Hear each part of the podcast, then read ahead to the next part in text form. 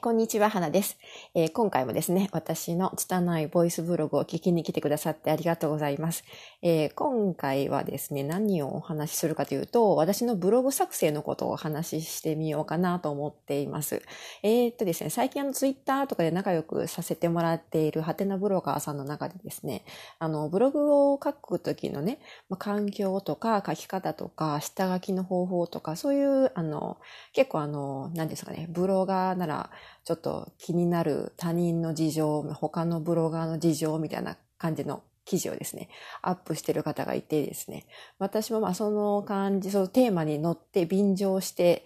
まあ、あの、一応、私はボイスブログという形で、とりあえず今回はお話ししてみようかなと思ってるんですよね。で、あの、もう完全に雑談なので、あの、暇つぶしとして聞いていただければ十分ですので、あの、暇な時に聞き、聞き流しというか、ながら聞きで、あの、楽しんでみてください。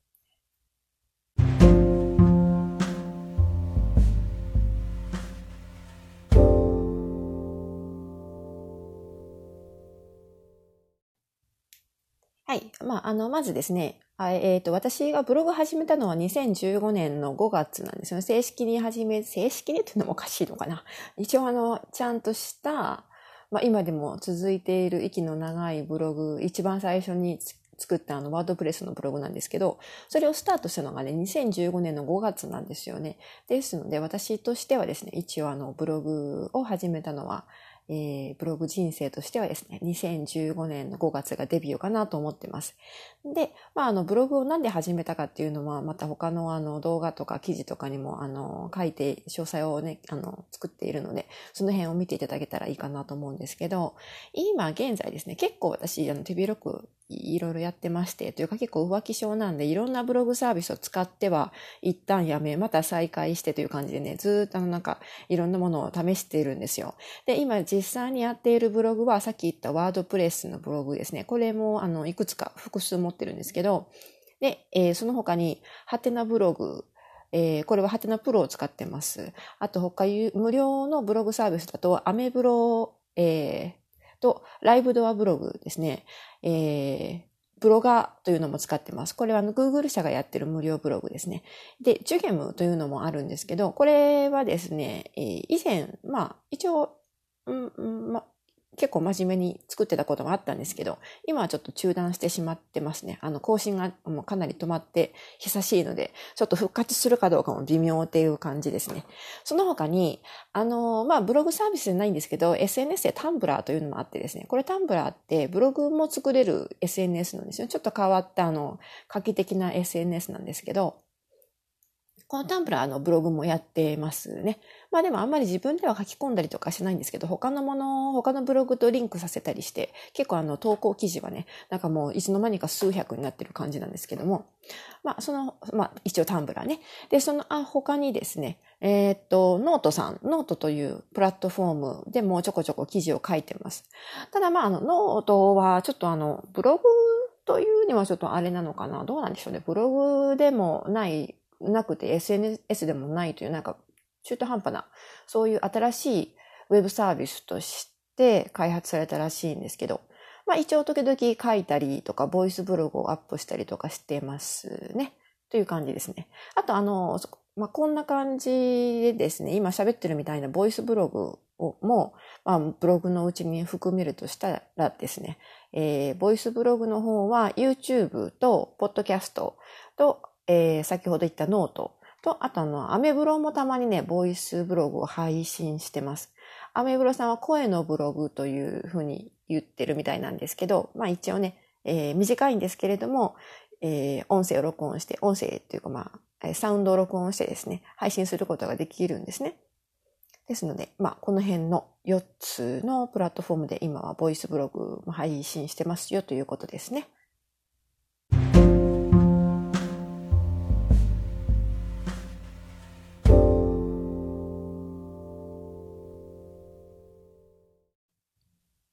はい、次に、えー、まあ、ブログを書く環境というか道具ですね。は、ノートパソコンを使ってますね。あの、私が一番最初に始めた2015年っていうのは、キーボード付きのタブレットを使ってたんですよね。で、あのー、まあ、えー、最初私のこの世界に入ったきっかけはウェブライターから入ったので、ウェブライター時代に、まあ、えっ、ー、と、その、夫が使っていたノート、ノート、ノート、なんて言うんですかね、あれはね。あの、ミニ、ミニノートというんですかね、今風に言うと。タブレットにキーボードがこう、くっついてるやつ折りたたみ式のですね。を使って記事を書いたりとかしてたんですよ。それでブログを始めて、で、あの、まあ、徐々に、あの、甥っ子にコンピューターをもらったりとかしてたんですけど、今は自分で購入したものを使ってでですね、今、た、多分ちょうど1年ぐらい使っているものだと思いますね。これは何て読むんでしょうね。エイサーと読むんですかね。ACER という会社の Aspire というノートパソコンを使ってます。結構大きめのノートパソコンです。で、あの、ボイスブログの方は、あメインとしてはタブレットを使って録音してますね。このタブレットは、えー、これも確か1年前ぐらいに購入したものなんですけど、サムスンのタブレットを使ってまして、えー、全く同じモデルは日本では発売されてないと思うんですよね。結構ちょっと安かったんで買ったんですけど。で、あの、このタブレットを使いながら、えー、マイクについてはですね、iPhone のヘッドセットを使ってます。iPhone のあの、マイクロフォン内蔵のヘッドセットですね。これが結構性能がいいので、音がね、やっぱり他の環境に比べて綺麗に入るので、まあ、タブレットプラス iPhone のマイマイクロフォンというかヘッドセットということで、こんな感じで、えー、いつもボイスブログを撮ってます。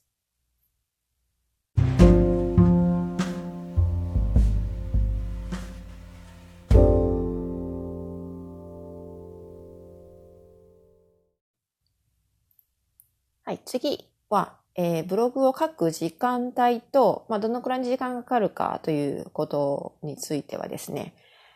基本的には、もう結構あの日課としてね、あの、なんか、なんとなく習慣がついてしまっていて、朝起きてコーヒーを沸かしているうちに PC を起動させ、で、それから、あの、まあ、パソコンの前に座って、カタカタと文字を打つっていう感じなんですよね。ですので、朝、午前中に主に書いていることが多いです。あの、私は他に何も仕事をやってないので、まあ一応専業ブロガーというか、専業ウェブライターっていうか、そういう感じですね。ですので、あの、ウェブライティングのお仕事も受けることがあるので、まあ、いずれにしても執筆というか、まあその、パソコンに向かってカタカタタイピングしてるのは午前中が圧倒的に多いですね。で、大体あの、まあ、ブログ記事でどれぐらいかか、時間をかけてるかという話になるとですね、結構まちまちで、もう本当にあの、真面目にいろんな資料をいろいろ調べながら書いていくとですね、やはり数時間かかることもありますね、一本について。あの、特にやっぱり法律が関連したことだとか、まあ、あの、なんていうんでしょうかね、健康とかね、お金に関することとかね、ちょっとあの、間違った情報が入ってしまうと、さすがにやばいんじゃないかという、そういう慎重な内容を、について書くときは、結構、いろんなものを調べたりとか、参考資料とかね、引用とかもするので、えー、多分3時間ぐらいはかかるんじゃないかなと思います。一本の記事ですね。で、あとは、もう本当にあの、まちまちなんですよね。例えばアメブロとかね、そういうあの、軽い感じのブログを1本書くんでしたら、本当に5分とか10分で書き上げてしまうこともあるし、で大体あの、今、えっ、ー、と、メインで一応書いているハテナブログ、雑記ブログなんですけど、その辺になるとですね、まあ、一つの記事について、大体45分ぐらいから60分ぐらいで書いてるんじゃないかなと思うんですよね。実際に測ったことがないのであんまわからないんですけど、まあ、あの、まあ、勢いだけで、あの、ざざっと書いてしまうときは結構30分ぐらいで書いてしまうこともあるんですけどね。まあ、本当に、だから、あの、ばんまちまちです。全然、全然バラバラ全然参考にならないと思うんですけど。はい、そんな感じです。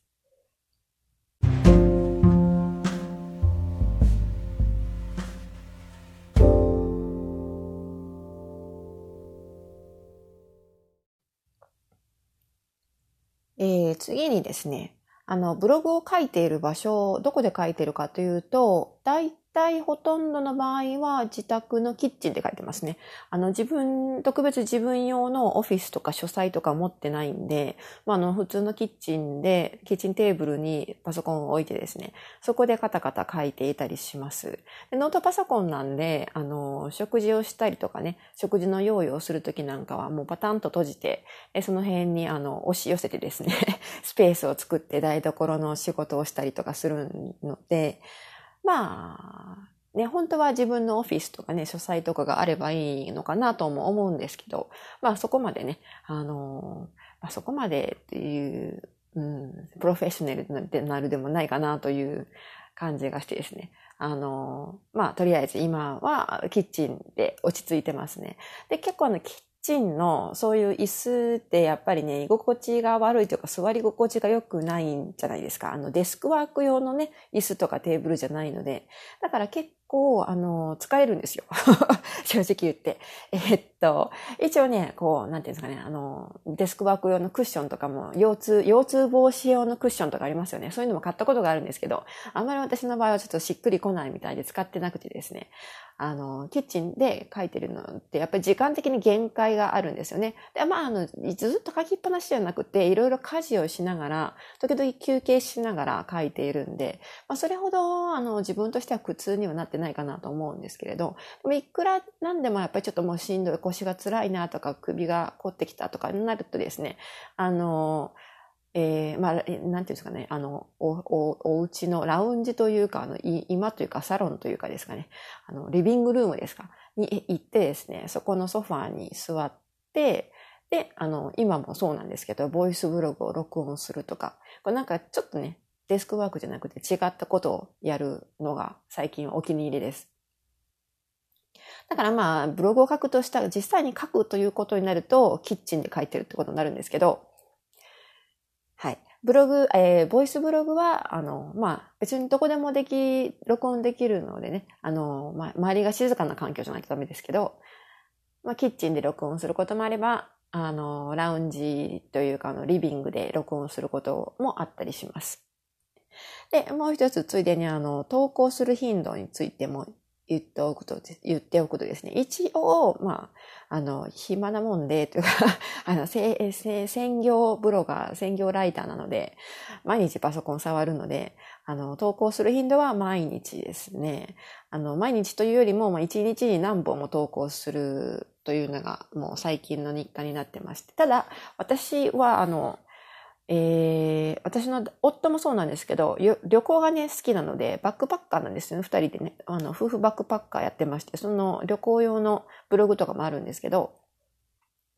一年に何回か、あの、長期的な旅行に出かけるので、その間はね、やっぱちょっとあの、ルーティンが外れてしまうというかね、あの、毎日投稿というのがなかなかできない時もあります。インターネットが繋がらないところに行くこともあるので、まあそうなってくると一日ね、一本のあの頻度で記事を投稿するというのも難しくなってくるので、少しあの、なんていうんですかね、こうランダムにはなるんですけれども、まあ自宅にいるときは基本的に1日1本以上は記事を上げているという感じですね。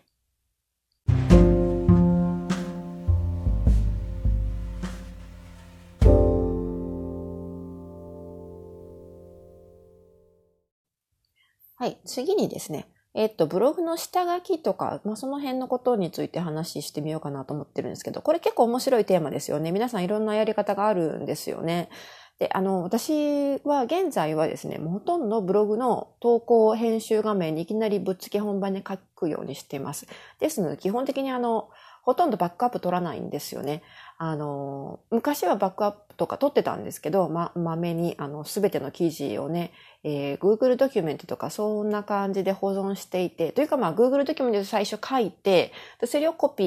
ー、ペーストしてブログのえー、その投稿画面に貼り付けるっていう感じでやってたんですよね。でももうもうそれめんどくさくなってきちゃって、最近は全然そういうバックアップとか全然取ってなくてですね、もういきなりぶっつけで、あの、ブログの投稿画面、編集画面に書くようにしてます。というのも、少し、少し前というか、結構私が始めたばっかりの頃っていうのは、あの、ネット環境が不安定だったのかどうかは、もうわからないんですけど、結構ね、ハテナブログとかでもね、あの、書きかけの記事が、あの、ちゃんと下書き、自動的に下書きとかされてなくて、消えてしまったという、そういうハプニングがね、たまにあったんですよね。ですので、それが怖くてですね、自分でバックアップを取ってというか、自分であらかじめ下書きをし、別の、あの、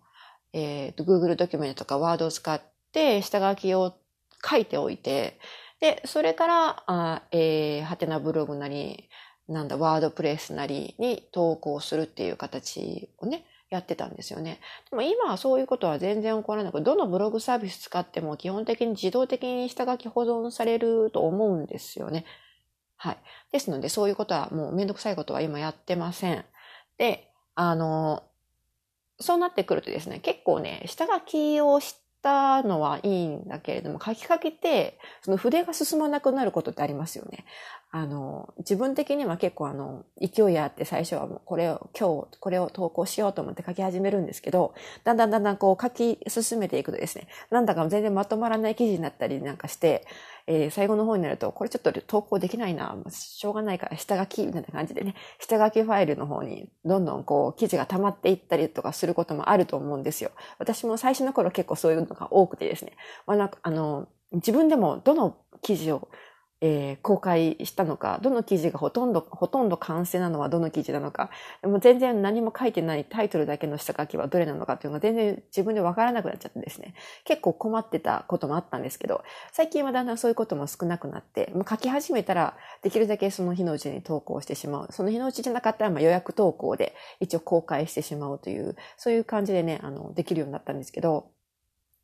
だから、あの、結構私の下書きの下書きファイルがスッキリしていますね。いるはずです。で、あの、どうしても、なんか一旦投稿したんだけれども、やっぱりこれダメだと思って下書きに戻したりとか、そういうこともあるじゃないですか。そういうものだけが結構あの、下書きファイルの中に溜まっていっている状態なんですよね。どうしてもなんか途中で用事ができて、あの、書き進められなくなっちゃったとか、あともうちょっとあの画像とかね、いろいろあの装飾とかをやってから公開しなくちゃダメだけども、今ちょっとその時間がないとか、そういう時だけに限っては下書きファイルに入れたりするんですけど、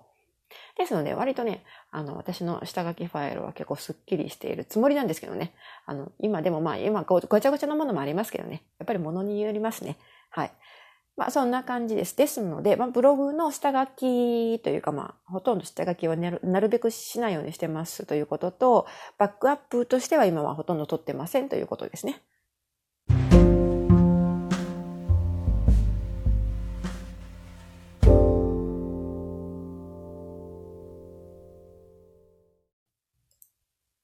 はい。次に、あの、ブロガーさんは結構ね、皆さん悩まれるところだと思うんですけど、書く内容とかテーマとかタイトルとか、何について書くか、これをどうやって決めるかということなんですよね。あの、まあ、私の場合はですね、最初、ブログを始めた頃は結構これ、あの、難しくてですね、なかなか何を書い、何について書いていいのかわからない。毎日も書くネタなんかないよとか思ってましたけど、まあでも今はそれなりに、えー、な、な、なんだかんだ言ってブログ書くネタをね、こう作り、なんとか作り出すことができるようになって、まあ毎日更新もそれほど苦ではないんですけど、あの、今最近気に入ってるスタイルは、朝起きて、ベッドの中でこう、うだうだしてる時に、今日は何か、何について書こうかなって考えるのが好きなんですよね。それでなんかいいインスピレーションがあってですね、あ、これについて書こうとかいうのが見つかると、その日一日気持ちよく過ごせるという、そんな感じになってます。で、どうしてもあの、記事のね、ネタが見つからない時、テーマが見つからない時っていうのは、他の人のブログを読んだりとか、あとはツイッターとか SNS とかでね、いろんなあの情報を収集したりとか、いろんな人のツイートとかコメントを読んだりすると、うん、まあ自分的に、あの、じゃあ私がもしこういう同じテーマで書くんだったらこんな風に書いてみようとかっていう風に、やっぱりそこでアイデアをもらうことが多いんですよね。あとはまあその日見た気になるニュースのこととかですね。まあ今雑記ブログをやってるので、結構あの雑記ブログって何でも書けるのでね、えー、ネタとか、まあ、テーマ探しにはその、それほど困らないかなという感じですね。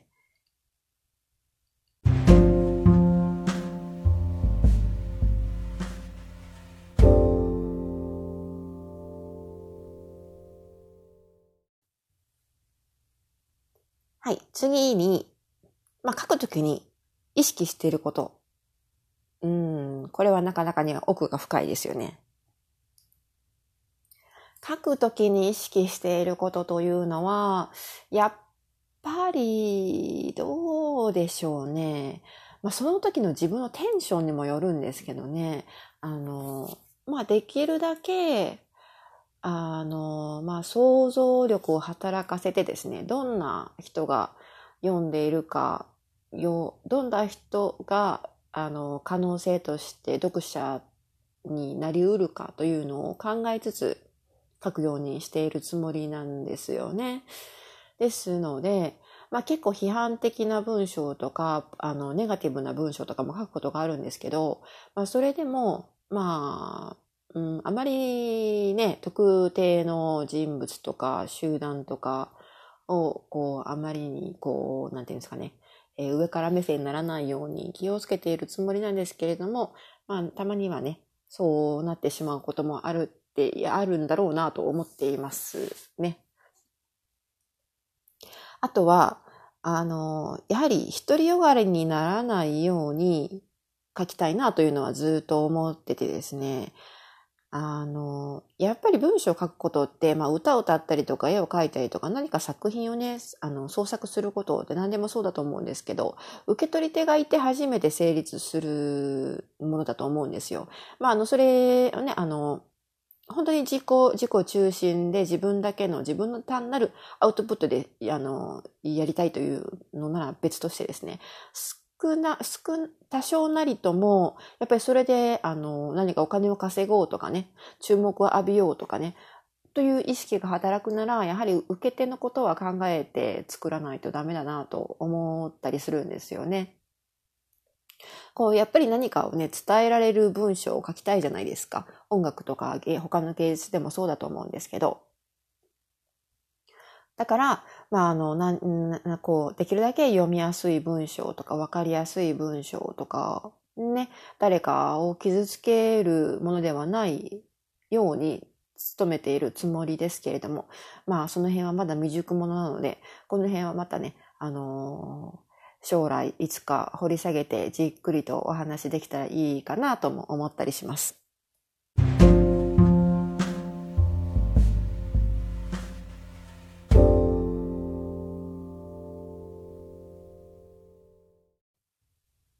はい、次。ブログを書くときの、まあ、お供というか、ブログを書くときのその周りにあるものをちょっと紹介しておこうかなと思いますね。えー、まず最初に言ったんですけど、えー、っと、朝起きたらですね、コーヒーを入れるのが癖になってて、で、コーヒーを飲みながらパソコンをパタパタ打つというのは、えー、日課になってますね。で、あの、コーヒーはもともとあの、本当は私はそんなにあのコーヒー、コーヒー好きではないんですけど、だからコーヒーのね、豆とかね、あんまりこだわりないんですよね。で、まああの、最近はコーヒーだけじゃなくて、もうちょっとなんか健康的なものを飲もうということで、結構あの、ルイボスティーにハマっていたりします。ですので、まあ週に2、3回ぐらいはコーヒーを飲みながら、その後はコーヒー全部飲み終わったらルイボスティーに切り替えるとか、そんな感じでね、やってたりしますね。えー、それとあと BCM に関してはですね、以前は結構あのジャズとかボサノバとかをね、かけっぱなしでやってたんですよね。あの YouTube の、えー、音楽ばっかりやってるチャンネルありますよね。そういうチャンネルを使って利用して BGM としてジャズとかね、えー、ボサノバとかかけたりしてたこともありますし、ああいうのってライブ配信とかもしてくれてるので、ライブ配信でね、ずっと聴いてたりと,、まあ、とかもあったんですけど、最近あんまり音、そういう音楽はね、やっぱり、ああいうのってやっぱり、うん、どっちみち、うん、やっぱりある地点で、こう、ちょっと飽きてくるのかな、というのがありましてですね。で、あの、最近は結構ね、できれば誰かの人のトークとかを聞いていたい方なんですよね。もちろんあの、ブログの記事を書くときに人の話を聞きながら書くというのはどうなのかなと思うんですけど、集中力、集中できるのかなとか思うんですけど、でもまあ、あの、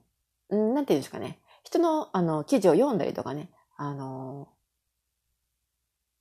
うん、なんか微妙にこう、自分があの100%集中してなくてもできる作業とかもあるじゃないですか。画像の加工とかね。そういう時は、結構あの人の話とかをかけっぱなしにしているとですね、かえってなんかあの、いいブログネタが見つかったりとかすることもあるんですよね。で、あの、私は以前は、そういうあの、まあ、ブログを書くことってやっぱり頭脳作業というかね、やっぱり頭をこう回しとかないとできないじゃないですか。あの、筋トレとかと違ってですね。ですので、こういう、えー、ブログを書きながら人のトークを聞くとか、ラジオを聞くとか、そういうのを比較的苦手というか、そういうのをちょっとあの、避けていたところがあるんですけど、私の仲良くしている友達のあの、旦那さんがですね、えっ、ー、と、漫画家なんですよね。で、その方がですね、漫画をこう、まあ、スタジオに行って漫画をこう書くんですけど、あの、その漫画を書いてる時にね、何、何聞いてるって聞いたら、そういうラジオとかね、そういう education 系っていうんですかね、その、教育番組じゃないんですけど、えっ、ー、と、なんて言えばいいんですかね、日本語で。えっと、まあそういう、えー、ちょっとしたこう知識をね、入れられるような、えー、勉強になるようなラジオ局とかをよく聞いてるって言うんですよ。で、そんなんで、それで集中できるのかなと思ったんですけど、まあ、自分的にも一回、一度自分でやってみると、割とね、あの、それが、なかなか、やり心地がいいというかね。ですので、最近は結構あの人の話をかけっぱなしにしてたりとかしますね。はい。あの、まあ、半分聞いてないこともあるんですけど、大体は YouTube とか、ポッドキャストとかで誰かがこうずっと喋ってるのを聞いてですね、もうどうしても自分が集中したいときは、もうそれは、それもカットして、えー、サイレンスでやってるんですけれども。と、まあ、そんな感じですかね、書くときに、えー、私のの環境というかね、お供というか、はい。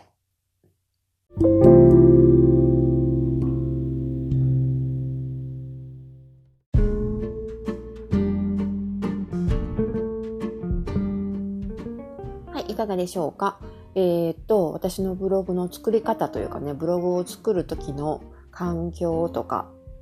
うん、身の回りとか道具とかそういうことについてちょっとまとめて喋ってみました。多分、あの、まあ、ブロガーさんはね、それぞれ皆さん違うやり方いろいろ、いろいろあると思うんですけど、なかなかこういうのをね、あの改めて喋ったりとか記事にしたりすると人の記事をそういう話を聞くのも面白いなと思ってああこういうやり方もあるんだなっていろいろ情報交換もできてねいいですよね。はい、はい、そういうことで、まあ、ちょっと今回はブロあのハテナブロガーさんのある方の、えー、テーマに乗って便乗して喋ってみましたけれども、まあ、いかがだったでしょうか？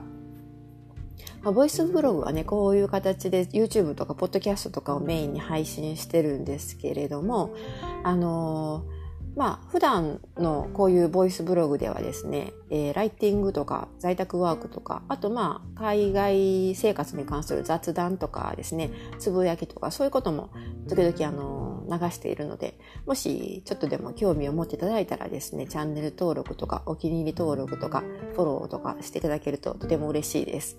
で、あの、SNS もいろいろやってましてですね、先ほども言いましたけど、タンブラーももちろんやってるんですけど、Twitter とか Instagram とかもいろいろやってるので、もしあの、誰、あの、この読者というか、あの、リスナーの方の中でですね、そういうのやってる方がいらっしゃったら、ぜひフォローとかもしていただけると嬉しいです。はい。では今回は以上になります。最後まであのつまらない雑談にお付き合いいただきましてありがとうございました。また次回お会いしましょう。